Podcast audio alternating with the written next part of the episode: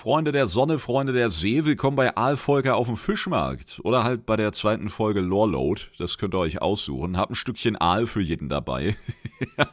Stückchen Aal auf die Faust, oder? Läuft bei uns. Freue mich, dass ihr wieder eingeschaltet habt. Heute hier auf Spotify, YouTube, Deezer oder wo auch immer. Bin mir gar nicht sicher, wie lange das dauert, bis diese Dienste, wupp, tatsächlich alle befeuert werden. Gibt ja so viele Hoster-Plattformen, ne? Die viele große Podcaster auch immer mal wechseln. Vielleicht gibt es da auch irgendwelche Exklusivdeals. Ich habe keine Ahnung. Nehmen immer die, die das gratis machen. Da gibst du dann die entsprechenden Rechte und dann streuen die das überall hin, wo es so geht. Ja. Und dann war's das. Das ist genau der Aufwand, den ich liebe, Leute. Haken setzen und ab dafür. Wir werden heute so ein bisschen Podcastception haben. Ist so, weil ein paar Tage nachdem die erste Folge online ging, hat ja WoW selber einen neuen kleinen Podcast gestartet und ich finde es so super, wie die Kommunikation momentan bei denen läuft. Also gerade im Vergleich mit Shadowlands, aber auch mit Phasen lange vor Shadowlands, ja. Allein Ian, unser Oberentwickler Lead Designer Boy, der ist ja durch so viele Interviews in letzter Zeit gehüpft. Ich weiß gar nicht, ob der irgendwie 30-Stunden-Tage hat oder so, aber die hatten einfach Bock, ne? Neben ihrer normalen Tätigkeit ist ja auch nicht selbstverständlich, ne? So hin und wieder ein Interview geben, mal mit den Spielern reden, das wäre schon cool. Das würde ich hier und da schon diesem Job irgendwie zuschreiben, ja. Aber in dieser Intensität, in diesem Ausmaß, also da kam es einem ja vor, als wäre der Bruder professioneller Interviewpartner, ne? Wahnsinn, also sehr cool und auch dieser Podcast, wo sie jetzt sicherlich gerade vor großen Patches und Neuerungen einfach ein paar Entwickler nehmen, zack, auf ein Sofa setzen, ja, und dann erzählen die ein bisschen über das, was uns erwartet. Das ist an sich einfach schön gemacht und zum anderen erinnert so ein bisschen an diese Add-on-Hypes. Ja, hatten wir ja auch vor Dragonflight, wo sie dann die verschiedenen Teams an einen Tisch gesetzt haben und zwischen denen immer so ein bisschen hin und her schalteten und die erzählten dann mit großen und leuchtenden Augen, woran sie gearbeitet haben, worauf sie sich freuen. Ja, ich weiß noch ganz genau. Das wurde dann der Start in den Ebenen von Onara, wenn ihr euch erinnert, Übergang von der Küste rüber zu den Ebenen und dann mussten wir uns da direkt beweisen und an so einer Jagd auf den Protodrachen teilnehmen, der dann angeflogen kam und da landete. Und das haben sie eben beschrieben, ne? die Entwickler, die daran saßen, daran gewerkelt haben. Ja, der erste Kontakt mit diesen saftigen Ebenen, man denkt, oh, ist ja wie Malgor und dann, bam, kommt dieser Primalistendrache, ne, und rein mit den Zentauren und ja, das mag ich. Das ist immer gleich so ein euphorischer Moment, der irgendwie ansteckt. Und darum mag ich auch diese Podcast-Idee sehr gern. Und eigentlich war eine Menge an diesem Podcast und auch vieles aus den Interviews overall sehr interessant. Aber in den letzten fünf Minuten, ich verlinke es euch auch nochmal in den Beschreibungen, da haben die spontan so 20 Lore-Fakten ungefähr gedroppt. Leicht übertrieben jetzt, aber da hat die Interviewerin eben gefragt, ja, wie sieht's denn aus? Könnt ihr so einen kleinen Ausblick geben auf die weitere WoW-Historie, jetzt auch mit 10.1 oder eben danach? Und da meinten sie, ja, können wir machen. Und alle so, wait, what? Normalerweise kommt dann, ja, nee, können wir nicht. Oder kommt so eine Antwort wie, naja, es wird um Drachen gehen. Hahaha, und alle lachen so gelöst. Ne? Hahaha. Damn boy, wie beim Zahnarzt, wenn er sagt, naja, die Zahnreinigung ist ein bisschen teurer geworden und dann lachen beide Seiten so gelöst, hahaha, weil man weiß, man ist einfach gebumst, ne? Wunderbar. Ja, und eine dieser Aussagen war zum Beispiel äh, insgesamt wenig überraschend, ja, dass Murosond und Nosdormur also Thema werden und auch Chromie und die böse Version von Chromie, also Morchi, auch wieder so ein Anagramm, wie wir es von den ewigen Drachen ja bisher in vielen Teilen zumindest gewohnt sind. Die werden also in Zukunft interessant werden. Ist jetzt eine der großen Lore-Bomben, ja, wird es von vielen genannt, die da geplatzt ist, wo ich wieder sagen muss, ja, ist schon geil, ne, wenn die Entwickler das selber aussprechen, wenn wir schwarz auf weiß haben, ein paar Details bekommen, aber das große Leid von Dragonflight ist ja, dass wir in vielen Bereichen auf dieses Kosmische, dieses Unbekannte verzichtet haben. Und darum sind zumindest meiner Meinung nach viele Storylines einfach sehr vorhersehbar, ja. Plus hier haben sie ja schon angekündigt, dass sie Grün und Bronzen mit 10.1 pausieren, also so what, ne? Danach werden die ihre Rolle bekommen. Und das ist an sich cool, weil das entspricht dem, was sie wollten. Das ist so dieses geerdete, Das ist so dieses High Fantasy, ja. Und es gibt natürlich trotzdem eine Möglichkeit, ein paar Sachen zu verschlüsseln, zu überraschen, irgendwelche Charaktere auftreten zu lassen, die einfach nur random sind, ja. Und das ist aber etwas, das geht immer. Das geht halt auch, wenn du irgendeine Kosmos-Eskalation hast. Aber in Shadowlands konntest du das einfach nicht vorhersehen, was kommt, weil wir kannten es ja nicht. Na, die Verschlinger, die Drust, okay, die so ein bisschen aus Drust war und dem Kronsteig anwesend, aber auch sowas wie Kortia, die Stadt der Geheimnisse, ne? so like, what, was soll das denn sein? Oder dann später Zeret Mortis, die Schöpfungsschmiede, ne, sowas konntest du nicht vorhersehen, das war einfach so, wow, was zum Fick. Ja, und jetzt Überraschung, Muroson spielt eine Rolle. Ja, okay, cool zu hören, aber haben wir uns so ein bisschen gedacht, ne? Darum fällt mir das immer schwer, das so einzuordnen. Ja, so, wo, wohin jetzt mit meinem Hype? Weil eigentlich ist er schon da, jetzt seit gefühlt Jahren, ne? Und jetzt hören wir es und irgendwie passiert ja trotzdem noch nichts und naja, wir haben die Bestätigung. Machen wir es einfach so. Wir haben die Bestätigung Murosond und Nostormu und auch Chromie und Morchi. Ja, das klingt schon böse, oder? Klingt wie irgendein so Badreiniger für die Fugen von den Fliesen in der Dusche oder so. Jetzt neu. Morchi mit verbesserter Formel und dann so ein Gnom vorne drauf. Das ist nicht die Zukunft, in der wir leben wollen. Also bin ich gespannt, wie das dann verläuft, weil Chromie will ja Nostormu auch unbedingt retten. Da hatten wir diese sehr süße Szene am Ende von Teil Drassus mit dieser legendären Murloc-Zeitlinie und so weiter. Eine super beliebte Quest, mit der sie bestimmt auch noch irgendwas anstellen in Zukunft und sei es nur ein Easter Egg in einem Bosskampf oder dann irgendein Erfolg bei Murosond oder so, ne? Und Chromie scheint auch eine böse Version zu haben, Vielleicht wird sie sich sogar irgendwie opfern, ja, da war man sich ja nicht so sicher, wie weit wird sie auch gehen, inwieweit wird Nostormo das zulassen, wird sie sich also opfern und Morche erschaffen oder ist die sowieso schon immer da, hat jeder der uns bekannten Bronzenen so eine Gegenversion oder zieht Nostormo sie dann mit runter, ne? sie versucht ihn zu retten und naja, da kommt alle Rettung zu spät. Da haben wir eben keine weiteren Infos und das wiederum und da schließen wir jetzt den Kreis von gerade, ist eine der sehr großen Stärken von Dragonflight, denn wir wissen häufig, was ungefähr passieren wird, aber selten wie genau. Und wenn sie das dann mit schönen Questreihen und bildgewaltig und so weiter umsetzen, dann ist das halt ein Riesen-Win, ja. Und das ist dann genau die Scheiße, auf die ich Bock habe. Und somit ist das dann eigentlich gar kein Problem, eine etwas geradlinige Story zu haben oder geradlinigere, ne, wenn wir es jetzt vergleichen mit Shadowlands Plus. Es können auch mehr Leute mitreden, mitdenken, ohne 30 Bücher gelesen zu haben. Also ist ja nicht so, als hätte das nur Schattenseiten. Ne? Das auf jeden Fall nicht. Insofern hoffe ich, sie machen genauso weiter wie zum Beispiel mit den Traditionsquests rein, wo er auch ein bisschen bekannt war durch Data Mining und die eigene Blizzard-Seite, wo sie es geteasert haben. Ne? Dass wir versuchen, dieses Koschalk-Fest von Drenor wieder aufleben zu lassen. Und da hätte man ja auch denken können, okay, bisschen saufen, bisschen bumsen, ne? Und dann war's das. Aber das war ja so großartig, so viele Auftritte, ne? Also das Was ist häufig nur die halbe Miete, wenn überhaupt. Das Wie, das ist viel, viel spannender. Und so wird es, denke ich, auch bei Murusond und Nostormu und auch Chromie und Morchi sein. Sehr schön, Stinkmorcheln.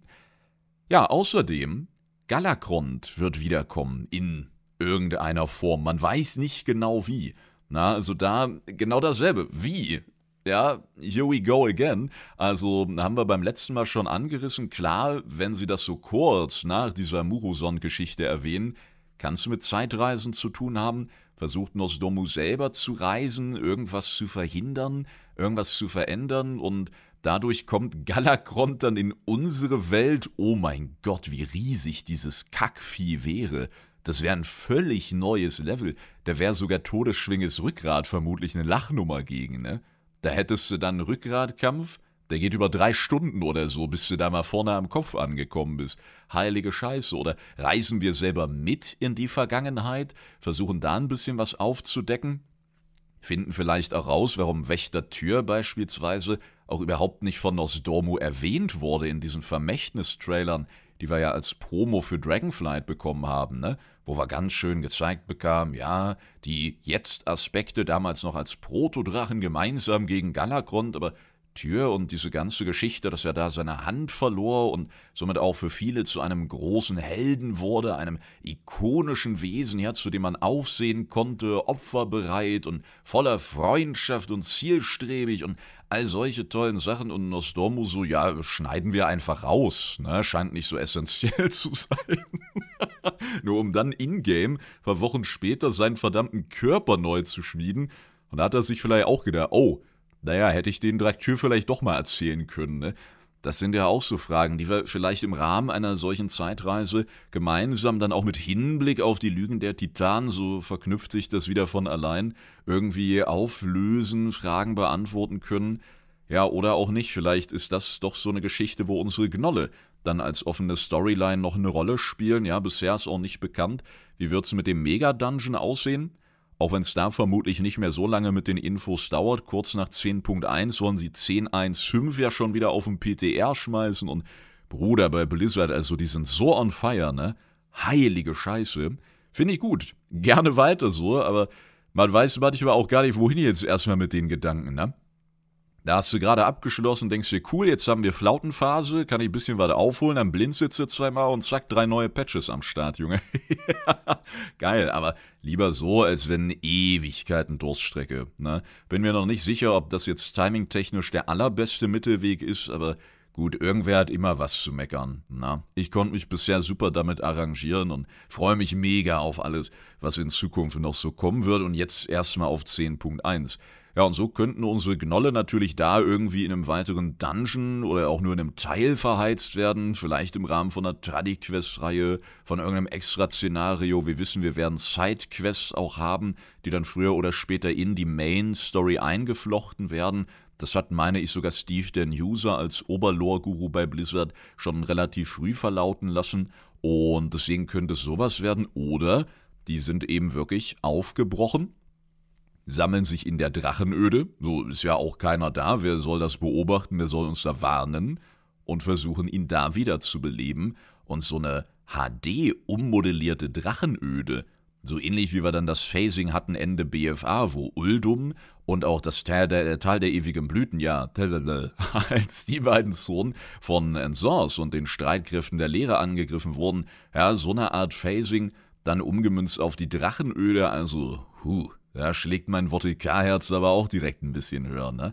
Da hätte ich ja Böcke drauf, also auch Galakrond. Viele verschiedene Möglichkeiten. Oder haben wir in irgendeiner lustigen Kammer von Neltarion noch ein Stück vom Flügel liegen? Hat er irgendeine Schuppe aufgehoben? Hat er auch mit dem experimentiert? Ja, versucht, irgendwas aus ihm zu extrahieren, irgendwas zu klonen, weil, wenn du diese Macht und diese Größe, die er hatte, irgendwie unter deine Kontrolle bringen kannst, dann hast du natürlich auch gewonnen, ne? Wenn das irgendwer sieht und an dem vorbeiläuft, was da dann aus diesen Experimenten entstanden ist, ja, irgend so ein Mischwesen, halb Draktür, halb Galakrond, der sagt dann auch nur, naja, Bruder, ab jetzt haben wir nur noch verloren. Ja, jetzt ist vorbei. Also, besser wird's nicht mehr. Jetzt können wir uns auch Löcher in die Knie schießen und Tinte reingießen. Also, das macht alles keinen Sinn mehr hier. Tja, darf man gespannt sein, was wir vielleicht auch im Rahmen von 10.1 zu finden, denn irgendwie hängt ja all das wieder mit der Lehre zusammen. Auch im Rahmen dieser geheimen Bücher von Uldum, Uldum sage ich schon, von Uldaman meine ich natürlich, haben wir ja, da sind wir wieder bei den Lügen der Titanen rausgefunden, ja, endlich die Bestätigung, auch Galakrond wurde von der Lehre beeinflusst, deswegen diese Mutationen, mehrere Augen, Gliedmaßen und, naja, immer mehr Wahnsinn. Also, das waren ja die Anzeichen, wo wir schon seit Jahren sagten, muss eigentlich die Lehre irgendwie mit drin hängen. Aber, ihr ahnt es bereits, wir wussten nicht wie. Ja, und das wurde jetzt ja auch beantwortet und das so viele Linien und rote Fäden jetzt immer wieder bei der Lehre enden. Ich meine, die letzte Folge, die war ja auch 50% Lehre, wenn nicht äh, Richtung 70 oder 80 sogar gehend von den Prozenten her. Und auch die letzten Videos in meiner Lore-Playlist auf YouTube, glaube alle fünf der aktuellsten sind Thema Lehre. Ja, weil wir eben auch nicht über das sprechen, was uns hier immer wieder ins Gesicht geworfen wird, sondern über das, was eben im Hintergrund pulsiert. Tja, Galakrond wird also irgendwie wiederkommen. muss man natürlich fairerweise sagen, ja, wir alle haben jetzt diese riesige Bestie, die durch die Wolken bricht und so einen fetten Protodrachen snackt im Kopf. Aber vielleicht hat der auch eine Antlitzform. Junge, das wäre krank. Und auch so jemand wie Arthas ist ja nochmal wiedergekommen. Ne? Charaktere, die nochmal auftreten oder irgendwie erneut in Erscheinung treten, das kann auch schnell mal in die eine oder andere extreme Richtung ausarten.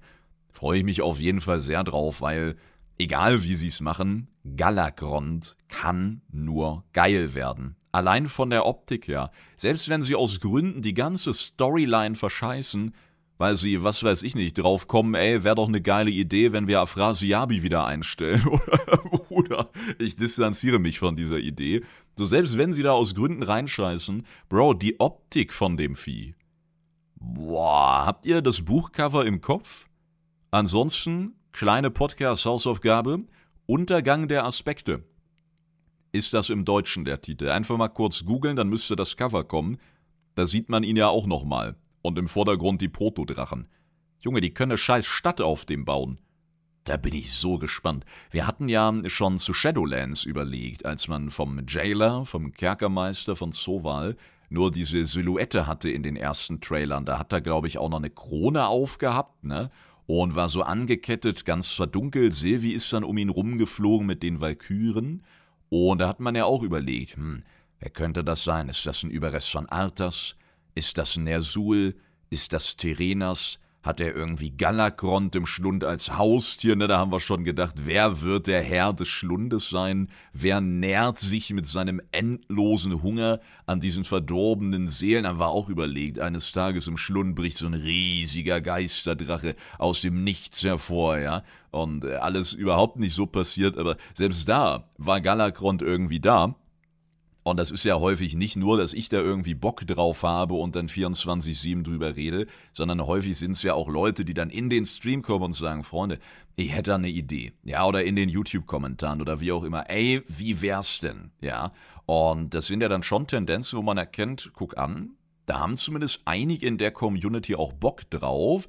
Und wenn man dann merkt, es werden nicht weniger, sondern mehr, ja, dann wird das auch nicht unbedingt unwahrscheinlich. Ne? Entweder weil Blizzard vielleicht Wind davon bekommt oder wenn bei uns so viele draufkommen und denken, das ist eine geile Idee, naja, dann ist es natürlich nicht allzu weit hergeholt anzunehmen, dass bei Blizzard zumindest auch mal einer sitzt und sagt, hey, Leute, ja, Steve, Galakrond. Ne? Und alle fangen an zu sabbern und denken, geil, Steve, äh, bester Mann, genau so läuft das in den Meetings.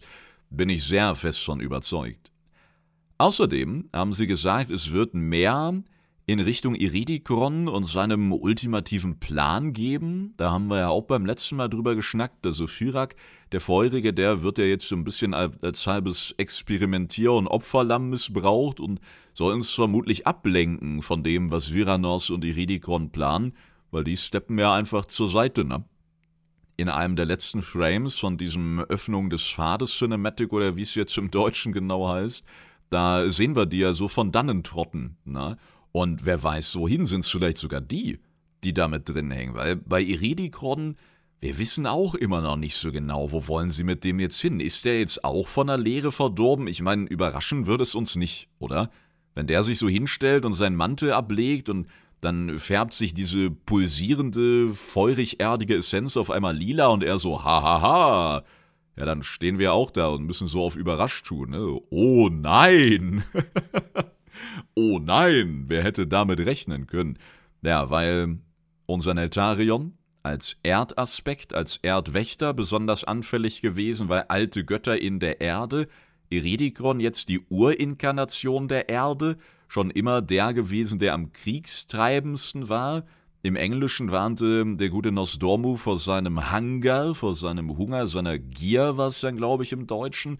Da denken wir direkt wieder an Galakron, der dann ja auch andere Protodrachen snackte, ne? So ein bisschen dachte, hey, Kannibalismus, let's go. Schon wieder Wochenende, bisschen über die Stränge geschlagen. Ja, man kennt's, hoppala. Und auf einmal bist du Jeffrey Dahmer als Drache. Also, wenn du den Ruf einmal weg hast, dann vielleicht doch ein Bierchen weniger die nächste Woche, ne? Und Darum, ja, könnte es sein, dass diese Assoziation jetzt auch nicht aus dem Nix kommt, sondern Hunger, Gier immer irgendwie auch der Leere, dieser Verderbnis zuzuschreiben, die ja dann auch an einem Galakron wieder dranhängt. Und schon sind wir bei diesen vielen roten Fäden wieder, die zusammenlaufen. Also wir merken jetzt hier bei dieser Liste, die erstmal gar nichts mit der Leere zu tun hat. Na, so Nostormu, schön, Galakron, Iridikron, ja.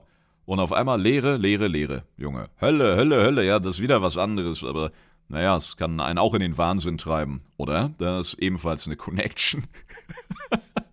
Wenn Nostormu anfängt, so ganz viele Festivalbändchen am Arm zu haben, Freunde, dann.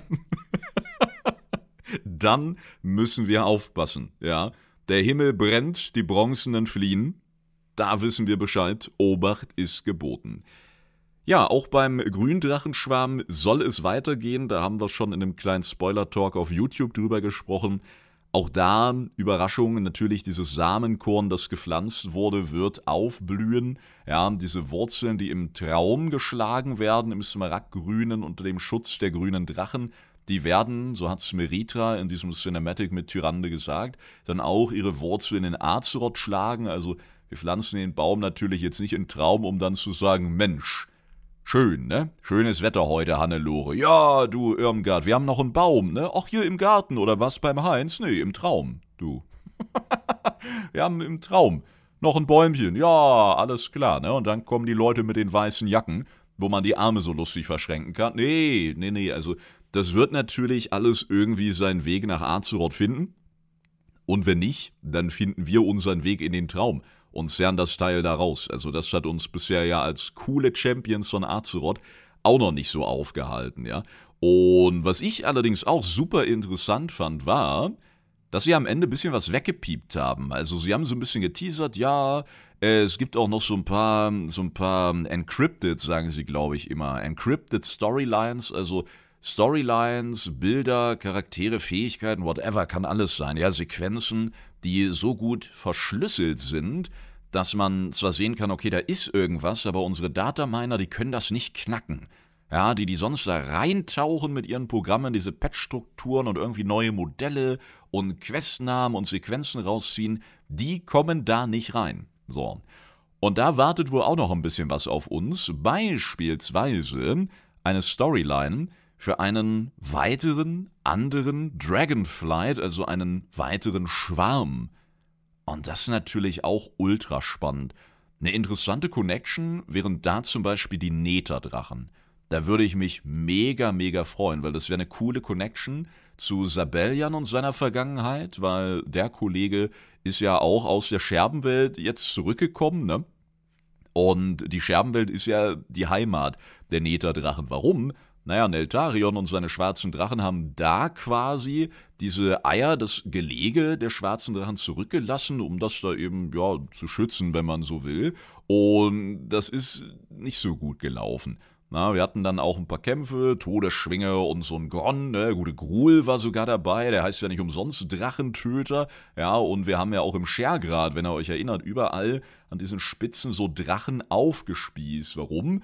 Ja, weil Todesschwinge und seine Brut, seine Freunde, nee, das sagen wir nicht so, Todesschwinge und seine Brut eben da waren, ja. Und das ist nicht für alle so gut gelaufen. Also hatten wir da so ein paar kleinere Kämpfe und auch größere Eskalationen und letztendlich wurden die Eier dort zurückgelassen und auch ein Sabellian ist ja dort geblieben, getarnt als Lord Zobelmene, der uns unten bei dieser Arena in seiner Menschenform dann Quests gab, um, Überraschung, diese Elite-Gron zu töten, die ihm aus Gründen ein Dorn im Auge sind. Na, das ist aber völlig unverdächtig jetzt, ne? Da gibt's bestimmt keine Zusammenhänge. Dann kam es ja, wie es kommen musste, die Scherbenwelt, Kaboom, explodierte, diese chaotischen Energien rissen alles auseinander und fuhren natürlich auch in diese Dracheneier rein und siehe da, keine Schwarzdrachen mehr, sondern diese Netherdrachen, ja.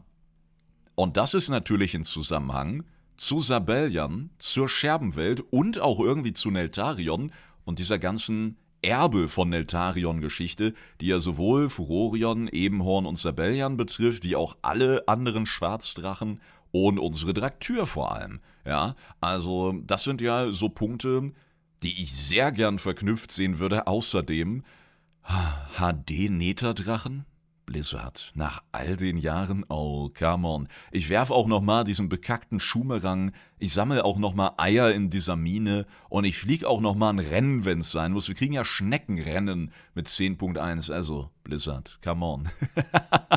come on, ich brauch das jetzt, ja. Das finde ich super, aber es kann so viel anderes sein. Es kann so viel anderes sein, es können Sturmdrachen sein. Ja, da hätten wir dann auch eine interessante Connection, wenn wir an Sturmheim denken, die Zone aus Legion, wo wir ja einige von denen und ich glaube im Rahmen der Questreihe sogar so eine oberste Brutmutti da kennengelernt haben. Weltboss hatten wir auch den ein oder anderen von den Kollegen gestellt, aber die haben natürlich eine Connection zu Odin. Ja, da wären wir wieder. Odin, Tür, Lügen der Titan, also wäre auch eine Storyline, wo man jetzt sagen könnte, aha, Vielleicht gehen wir ja doch nicht über, was weiß ich, die Verbindung von Isera, die sie zum Tod hat, nochmal in die Shadowlands und suchen Helja auf, die ja Ende Shadowlands nicht vom Primus getötet, sondern nur weggeschickt wurde, weggesperrt wurde über so einen schönen Portalzauber.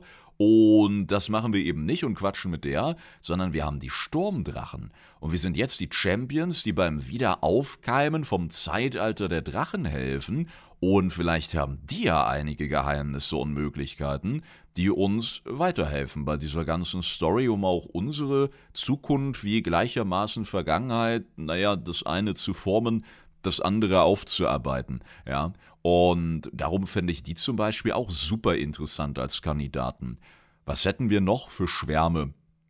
Einige Zwielichtdrachen, die eigentlich auch von der Lehre verdorbenen, die ja auch nicht alle vollends böse sind. Also natürlich viele, die uns bisher begegneten, aber wir haben ja auch eine unverdorbene Leerenschwinge. Das war damals das, ich glaube, HC-Mount, oder?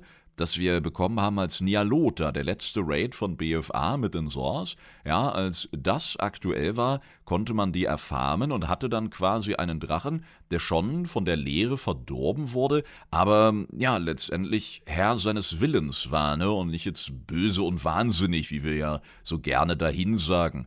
Und darum gibt es da vielleicht auch einige, ja, die damit umgehen können. Und das finde ich zum Beispiel auch super spannend und wäre natürlich ein etwas offensichtlicher Teaser dann für unser Lieblingsthema, ne, für die Lehre, ja. Und da gab es ja in diesem Zusammenhang tatsächlich ein Bild, das auch die Runde gemacht hat. Ich weiß gar nicht, wo man das und ob man das momentan irgendwo finden kann. Das war zur Alpha zur Beta von Dragonflight eine Art Gemälde. Und dieses Gemälde zeigte, wie früher so in Kirchen die Decken bemalt wurden, ne? so ein paar Engelchen auf Wolken und so, ganz kitschig gemacht, zeigte Drachen, mehrere, und die konnte man den eigentlich Schwärmen zuordnen. Ne? Man dachte, okay, da ist ein roter, das ist Alex Strasser, das ist ein grüner, das ist Isera und so. Und auf einmal war da ein lilaner. Und dann dachte man, wait a second, ist es auch von irgendeiner Zeitreisequest, ja, wo dann irgendein lila Schwarm noch diese Galakrond-Misere überlebte und ist das irgendeine so verworrene Nosdormu-Questreihe, ja, wo wir auch durch Zeiten reisen und dann solche Details haben oder ist das irgendwie ein Zukunftsausblick, ja, nachdem wir den Sitz der Aspekte gefüllt haben mit neuen Kandidaten, die Drachen wieder ermächtigt haben, da wussten wir noch gar nichts von Waldrackenkampagne und Co., ne? Und bisher hat sich ja auch nichts wirklich in diese Richtung entwickelt. Dann hat man überlegt, könnte das Neltarion sein? Ja, ist er das einfach unter einem anderen Licht? Aber warum solltest du in dieser Zeichnung, ja, mit einem anderen Licht arbeiten und seine Schuppen nicht so schwarz und feurig, sondern dann lila darstellen? Und war das vielleicht schon so ein früher Teaser für diese leeren Schwärme? Die jetzt quasi den Weg zu uns finden, ja, unverdorben sind oder diese Verderbnis hinter sich lassen konnten. Vielleicht haben die auch in BFA gequestet und diesen Umhang von Furorion gefahren. Läuft bei denen, haben sie Zotti selber umgehauen, ne? Und reiten sich jetzt gegenseitig als Erfolgsmount. Ich weiß es nicht, wie genau die das handhaben. Aber das wäre natürlich auch ein cooler Schritt zu dem hin, was ich mir irgendwie generell fürs Ende von Dragonflight wünsche, weil es wäre irgendwie total bescheuert, wenn wir jetzt so viel gelernt haben von dem Dreck, den die Ordnung auch am Stecken hat. Ne? Und dann arbeiten wir jetzt darauf hin, Alex Strasser und Co. wieder genauso zu ermächtigen und einen Drachenrat zum Schutz von Azeroth zu installieren, der einfach der Ordnung verfallen ist, sage ich mal. Das ist ja häufig genug jetzt auch ein Problem gewesen. Also müssen wir das ja irgendwie aufbrechen und mal was verändern. Sonst warten wir ja eigentlich nur, bis der nächste durchdreht oder die nächste Kacke wieder eskaliert. Ja, und darum war meine Anfangs-Idealvorstellung, dass wir quasi auch bei den Drachen eine Art Mini-Rat des Kosmos haben, also einen von der Ordnung, einen vom Chaos, einen vom Licht, einen von der Leere, einen vom Tod, einen vom Leben. Ja, das klingt erstmal fürs Gleichgewicht ne, und für unterschiedliche Meinungen und so weiter ganz toll, aber ja, gibt es da auch jeweils einen, der irgendwo kontrolliert einen Beitrag leisten könnte, ohne dass wir Angst haben müssen, dass jeder von denen gleich vollends von der jeweiligen Kosmosmacht übernommen wird und ganz Welt Racken platthaut? Also ist ein Plan, der dann nach einiger Überlegung doch nicht mehr ganz so ideal war, wie ich das ursprünglich gedacht hatte aber ähm, vielleicht sind zumindest Teile davon nicht völlig auszuschließen. Ja, vielleicht muss man ja nicht jede Macht derart repräsentativ haben, aber zumindest hätten wir das Leben schon mal über die Grünen irgendwie mit drin, ja, oder auch über Alex Strasser, die ja als Lebensbinderin das Leben einfach ehrt und beschützen möchte. So, und dann hätten wir jetzt irgendwie einen willensstarken leeren Schwarm, der uns in Zukunft dann habe ich so eine Theorie, ne, gegen die Lehre helfen könnte. Vielleicht habt ihr es mitbekommen, die Lehre kommt, ja. Und das wäre vielleicht ein Schritt in so eine Richtung, ja. Weil, stellt euch vor, Dragonflight ist zu Ende. Endlich funktioniert dieser finale Stein, mit dem wir dann diese, diese Schwursteine in den unterschiedlichen Zonen kombinieren, deren Macht zusammenfließen lassen. Und die Aspekte sind wirklich wieder voll von Ordnungsenergie ja. Und dann geht die ganze Scheiße von vorne los, ne? als hätten wir nix gelernt. Und ja, in WoW regiert oft der Idiot-Plot. Ja, dass die Handlung einfach dadurch weitergeht, dass irgendwer die dümmstmögliche Entscheidung trifft oder sich dazu entscheidet, eben nichts zu tun, so. Aber bitte nicht in dem Ausmaß, Bruder. Also, selbst wenn unsere Charaktere schweigen, dann sagt bitte einer von den anderen Drachen, Leute, äh, Habt ihr wieder Lack gesoffen oder was soll das jetzt hier werden? Vielleicht ein bisschen schicker formuliert. Da muss ich immer denken an diese Questreihe, wo wir Isera wiedergeholt haben, wo wir mit so einem blauen Drachenschwarmvertreter unterwegs sind und der ist die ganze Zeit schon sehr verdächtig, ja, und unser Charakter bemerkt auch, dass er irgendwelche Artefakte dabei hat oder sowas, glaube ich, und dass von dem so eine kühle Aura ausgeht und alles super verdächtig. Man musste von Anfang an, von Anfang an hatte man die Ahnung, das ist ein Primalist. Der schleicht sich hier ein. Der will ins Allerheiligste. Und Überraschung, so war es auch. Und als wären diese kleinen Hinweise nicht genug gewesen, hat er uns gebeten, einen durchdrehenden, gefährlichen Vogel zu töten, der ihn bei seiner Ankunft fast zerfetzt hätte. Und dann sehen wir diesen völlig normalen Vogel, der sein Territorium im Garten der Grünen gegen angreifende Primalisten verteidigt, wovon auch schon viele tot um den Vogel drumherum liegen. Und jetzt bittet uns dieser ultimativ verdächtige Drache, den doch umzuhauen, weil er anscheinend auch auf seiner Liste steht. Hm. Ja, muss ein Zufall sein, ne? Wir sollen den ja beschützen, dann töten wir jetzt den Vogel. Boah, da kriege ich Puls, wenn ich drüber nachdenke. Na, also so wird's dann hoffentlich nicht zum Ende von Dragonflight, aber naja, die Chance ist auf jeden Fall da. Was haben wir noch? Untote Drachen. Syndragosa irgendwie mit reinmixen? Kann die irgendwie auf ihre neuen Erinnerungen zugreifen? Und wollen wir das? Weil die Syndragosa aus der Eiskronen-Zitadelle ist ja ein krasser Gegensatz zu der Syndragosa, die wir jetzt als Hologramm, wenn man so möchte, kennengelernt haben, ja, eine Projektion von ihrer damaligen Persönlichkeit, von ihrem damaligen Sein, aber unberührt von dem, was dann außerhalb der Dracheninseln passierte. Das ist ja generell eine super traurige Geschichte, die wir auch in mehreren kleinen Nebenstories, auch mit einem schönen Spielzeug als Belohnung dann immer zur blauen Gebirge ja verfolgen konnten weil Maligos und auch Syndragosa, die waren eigentlich das Traumpaar, ja. Das war so, oh, so viele RTL-Serien können wir über deren schönes Leben gar nicht produzieren, weißt du? So viel Schönheit steckte da in jeder Masche ihrer Existenz. Der Wahnsinn. Die waren einfach ein Sinnbild, auch für die Liebe. Und Syndragosa, wenn er ihr mal mehr als zwei Minuten Aufmerksamkeit geschenkt hat, der einen Questtext gelesen, mal eine Sequenz richtig genossen hat, dann haben sie das auch wirklich super rübergebracht. Einfach die Drachenmutti. Ja, und dann kam ja dieser große Verrat, müssen wir jetzt auch in die Vergangenheit springen, als Neltarion dann Todesschwinge, dieses Artefakt, die Drachenseele einsetzte, nicht gegen die Feinde der Drachen, sondern gegen alles, was irgendwie nicht Todesschwinge war. Und dabei wurde ja der blaue Drachenschwarm fast ausgelöscht. Und auch Synragosa wurde von der entfesselten Macht, von so einer riesigen Druckwelle, ja, getroffen jenseits von Gut und Böse war ja diese Drachenseele im Machtgefüge unterwegs. Und das hat sie so weit weggeschleudert, dass sie in dem Gebiet landete, das wir heute als die Eiskrone kennen. Da wurde sie dann ja auch wiederbelebt, aber bevor das passierte, musste sie erstmal sterben, Überraschung, und das tat sie dann, diese von Liebe erfüllte, an das Gute glaubende, wunderbare Drachendame, wurde dann in ihren letzten Momenten einsam und kalt vom Hass zerfressen, zum einen von diesem Verrat, zum anderen, weil sie nicht mal in der Drachenöde ihre letzte Ruhe finden konnte, sondern jetzt hier, ja, in diesen seltsamen eisigen Gletschern, ganz allein und verlassen und überhaupt nicht in der Lage zu verstehen, was jetzt hier passiert, warum ihr und ihrem Schwarm ein solches Schicksal widerfahren musste, also fürchterlich. Und all das und vor allem auch das Wiederbeleben von ihr hat dann natürlich auch nicht zur geistigen Stabilität von Malygos beigetragen. Fürchterlich. Fürchterlich. Und somit vielleicht ein positives Schließen dieses Kreislaufs, in dem wir dann irgendwie Syndragosa doch benutzen oder das, was von ihr übrig ist, um auch den untoten Drachen, die sicherlich dieses Schicksal auch nicht so geil finden, um die irgendwie zu integrieren? Ist das möglich oder würde eine Alex Strasser dann sagen, hm, Kollegen, hört mal, das ist eigentlich nicht, wie wir es hier handhaben wollen, ne? Also, wäre auch eine Option, vielleicht auch mit Hinblick auf diese Verfallmagie der Gnolle.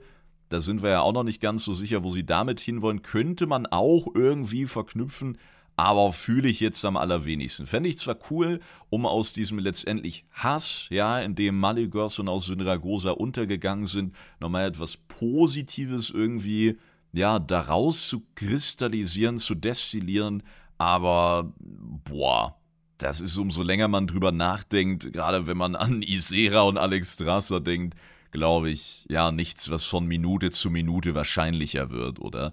Insofern, tja, untote Drachen weiß ich nicht, Sturmdrachen hatten wir, Leerendrachen hatten wir, Neterdrachen hatten wir. Es gibt viele, viele weitere, ja, und so, so viele verschiedene Untergruppen, die wir jetzt nicht bei den Hauptschwärmen ansiedeln. Vielleicht habt ihr auch noch eine coole Idee, aber das wären erstmal die, die ich mir so spontan vorstellen könnte und die ich auch in verschiedene Connections wirklich erstmal brauchbar einordnen könnte, ne? Da muss ich auch wieder an die Inselexpedition denken das war ja ein wunderbares Feature zu BFA, das ihr übrigens solo fahren könnt. Also wenn demnächst mal wieder Flaute ist, ne, hin zu dem Anmelder, Boralos oder dann eben Dazar Alor im Hafen. Und dann einfach mit dem Dude hinter diesem Tisch reden, zack, kommt das Solo rein, gibt es auch so viel Loot und vor allem so viele schöne Geschichten, ne, können Quest-Items droppen, die natürlich damals stark mit dem Azerit zusammenhingen, aber uns auch sowas teaserten wie Helja lebt noch. Und es gibt eine riesige gefährliche Piratenflotte, haben wir letztes Mal drüber gesprochen und so weiter und so fort. Also auch nicht völlig zu verachten gewesen, diese Stories. Glaube sogar ein bisschen Achara und Naga waren auch mit dabei, die konnten auch als Zusatztruppe dann über diese Insel herfallen, ja, und auch Leeren und Schwarzdrachen, wo man auch nicht genau wusste, Sollen die jetzt einfach random sein? Wussten sie nicht, wen sie noch nehmen? Oder spüren die auch das Azerit? Wenn ja, wem dienen die jetzt? Haben die überhaupt ein Oberhaupt? Oder sind das so kleine Splitterschwärme? Und ist das überhaupt wichtig? Weil eigentlich haben wir die ja dann alle auf diesen Inseln getötet, weil die mit uns um diese Machtquelle Azerit konkurrierten. Tja, Fragen, die Fragen aufwerfen. Da wissen wir wieder, wir sind mittendrin in der WoW-Lore, ne? Aber ja, da auch die einfach auf diese Insel kamen durch Portale und Co., wer weiß, ne? Ein weiterer Drachenschwarm, vielleicht auch einer, den wir erschaffen? Scheißen wir derart rein in Aberus im neuen Raid und am Ende verlieren wir dann nicht nur Sakares und die Splitterflammen, sondern erwecken noch einen alten Gott oder geben in Sars eine neue Form, beleben Todesschwinge, ziehen Galakrond aus irgendeinem Reagenzglas oder erschaffen noch einen neuen Drachenschwarm? Und dann stehen wir da, blutbefleckt, mit fetten Epics und auf einmal Papa, Papa, ja, Bruder, komm.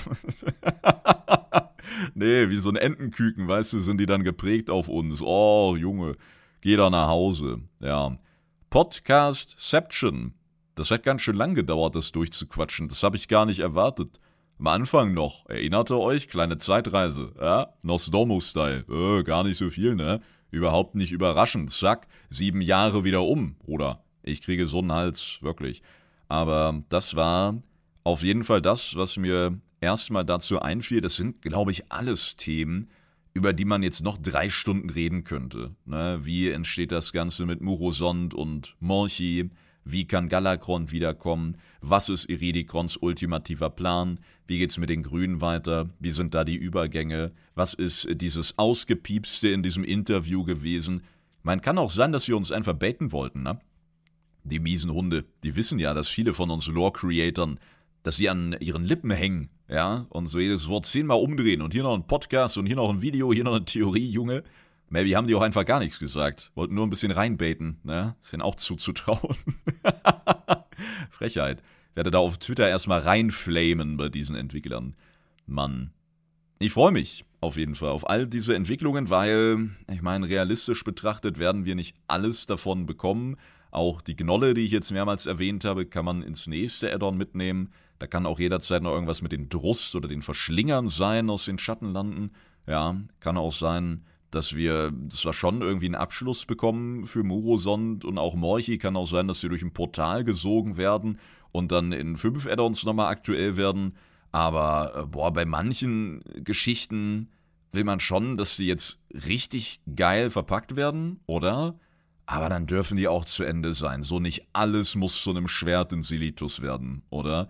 Deswegen hoffe ich, dass sie in Dragonflight auch wirklich viele, vor allem von den dracheneigenen Stories abzuschließen gedenken, um dann darauf mit weiteren Sachen aufzubauen. Wir haben heute wieder festgestellt, es brodelt hier und da was im Hintergrund, ne? Was oder wer das sein könnte, tja.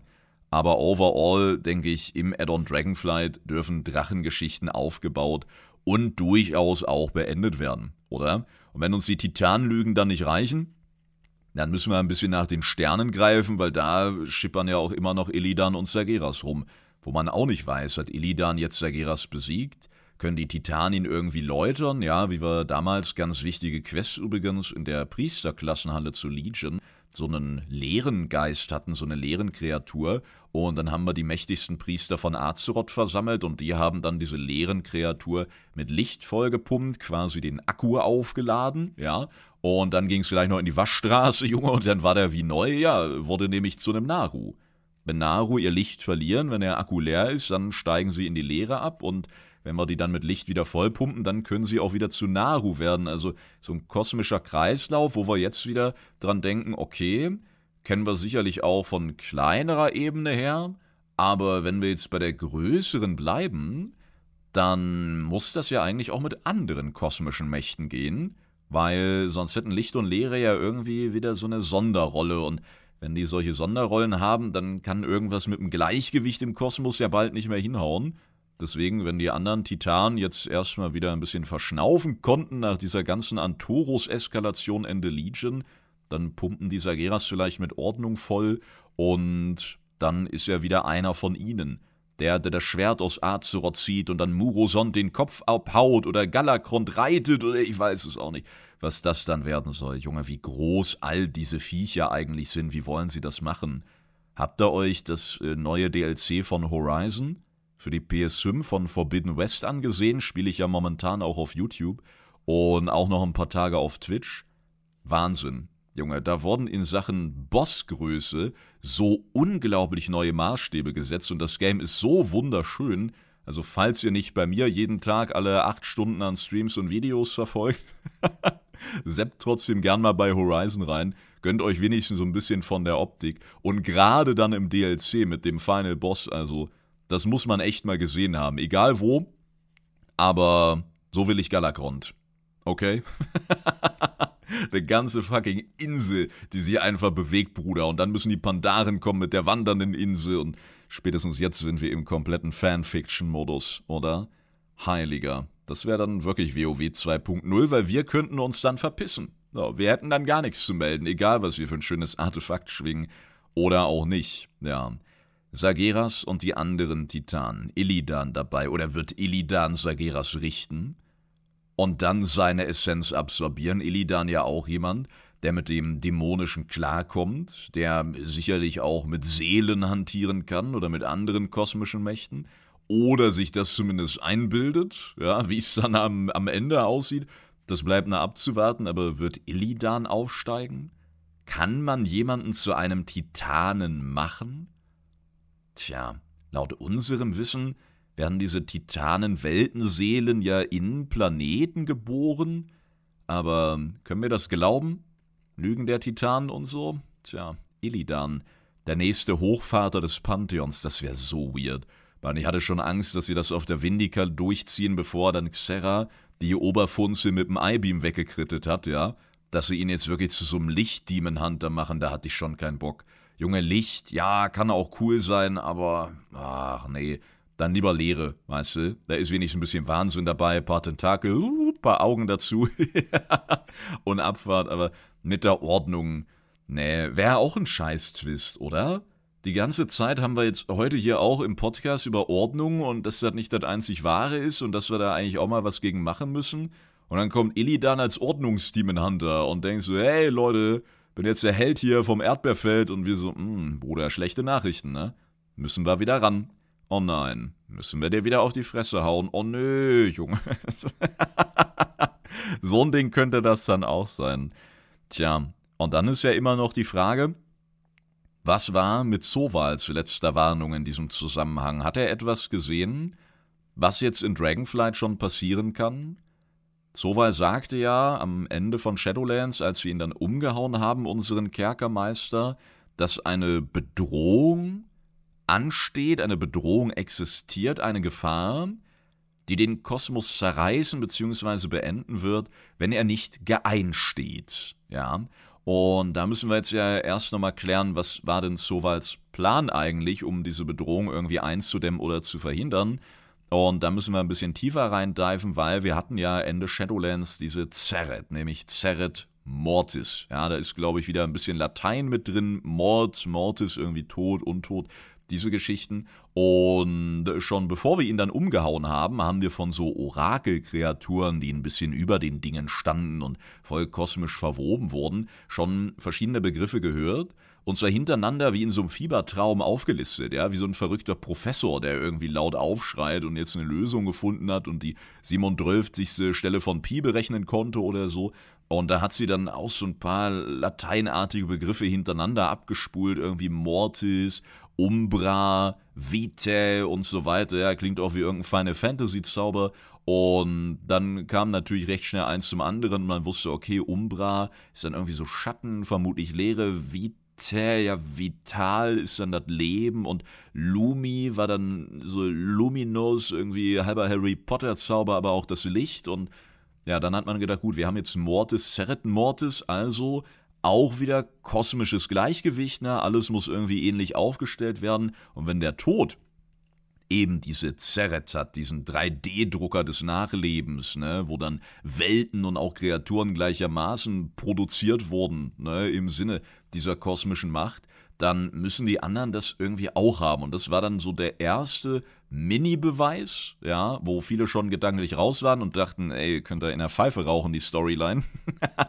Aber andere erst Blut geleckt und dachten, aha, wir haben also mehrere Zerrets und jetzt ist Soval, unser Kerkermeister, zum Herz dieser Zerret Mortis unterwegs und hat ja seine Herrschaftsmagie perfektioniert, alles zu unterwerfen, in Ketten zu legen und zumindest meines Wissens nach, ich bin mir nicht sicher, ob Blizzard das irgendwo mal richtig confirmed hat, um ehrlich zu sein, aber hat Sova eben versucht, auch durch die Verbindung zu Azeroth und diese Macht von Azeroth, die er dann ja über die Seelenschmiede, über die Eiskronen-Zitadelle rein, über den Riss in die Schattenlande und hin into Zeret Mortis leitete, ja, mit dieser Macht hat er versucht, eine Verbindung zu allen anderen Zerets herzustellen und dann über seine Magie alles zu unterwerfen. So nach dem Motto, wenn jetzt alles angekettet ist, wenn alles meinem Willen gehorcht, ja, dann kann auch keiner mehr freidrehen.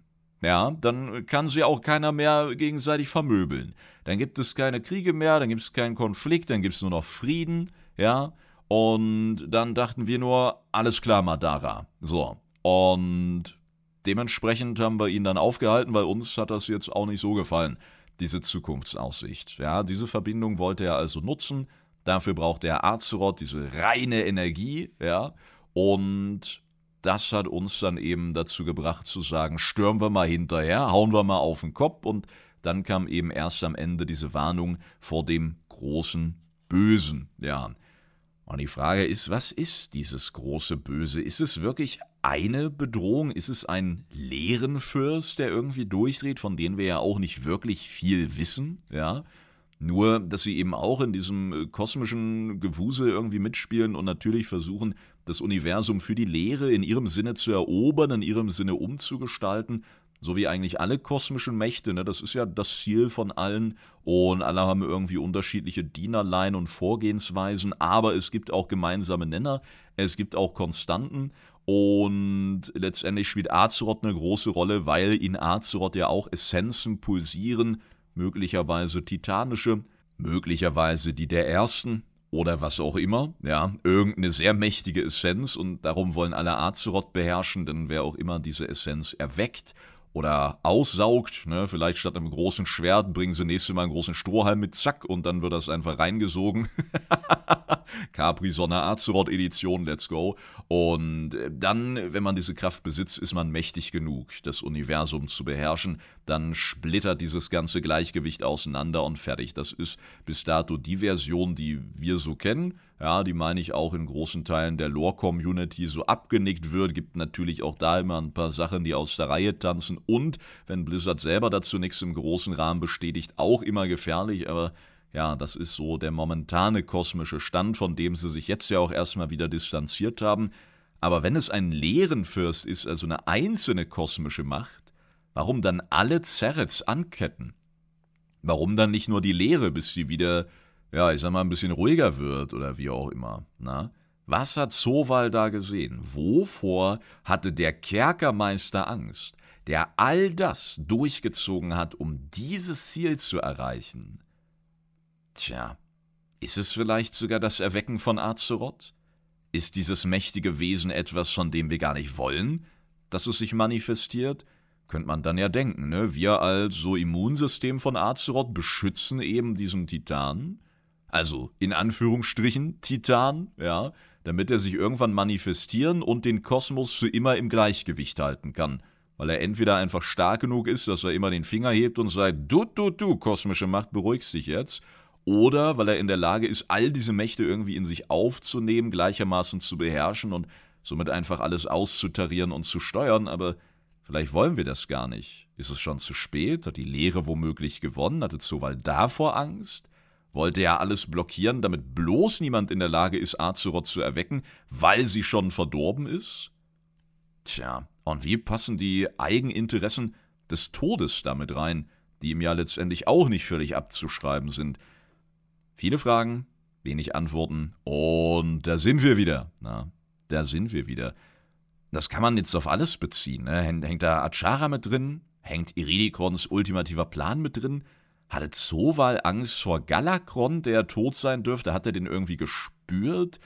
Ich habe keine Ahnung. Das sind alles irgendwie so kleine Hirngespinste, ja? aber da ist keins so richtig dabei, weil es ja jetzt wieder so hochtheoretisch ist. Ne? Theorie auf Theorie auf Theorie.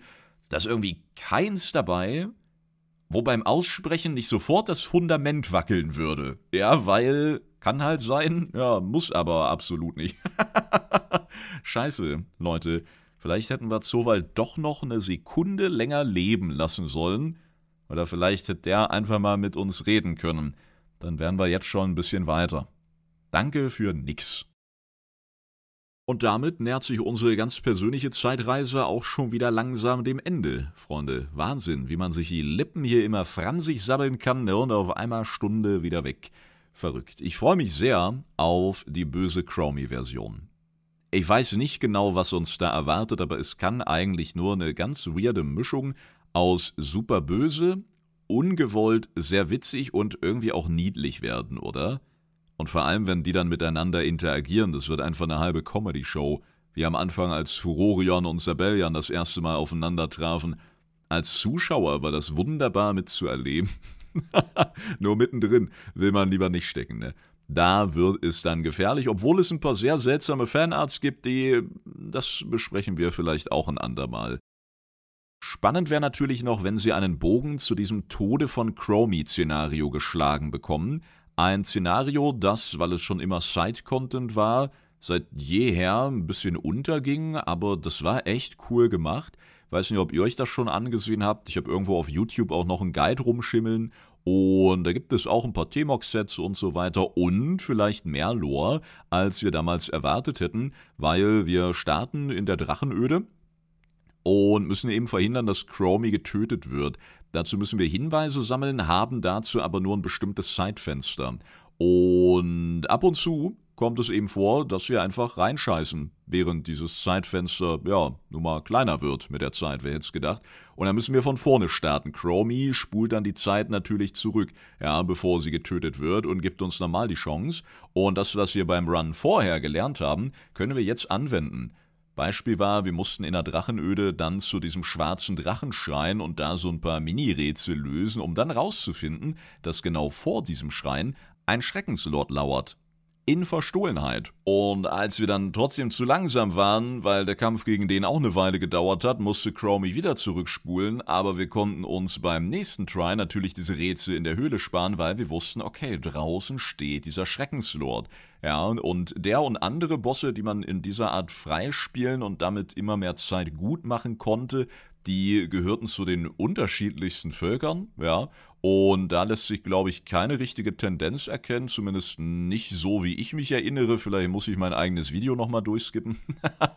Aber die konnten dann Items droppen, die uns ein bisschen mehr Zeit gegeben haben, die uns einen Schadensboost gegeben haben oder mehr Tempo oder, oder, oder. Und somit konnte man nach und nach immer weiter in diesem Szenario kommen, immer besser werden und somit dann auch diesen Tod, diesen Angriff letztendlich verhindern. Und vielleicht kommt jetzt dann raus, dass Chromies böse Version es war, die sie töten wollte, weil das waren ja wirklich viele Angreifer, viele verschiedene Seiten, von denen dieser Angriff kam, weswegen Chromie uns ja auch als Hilfe brauchte.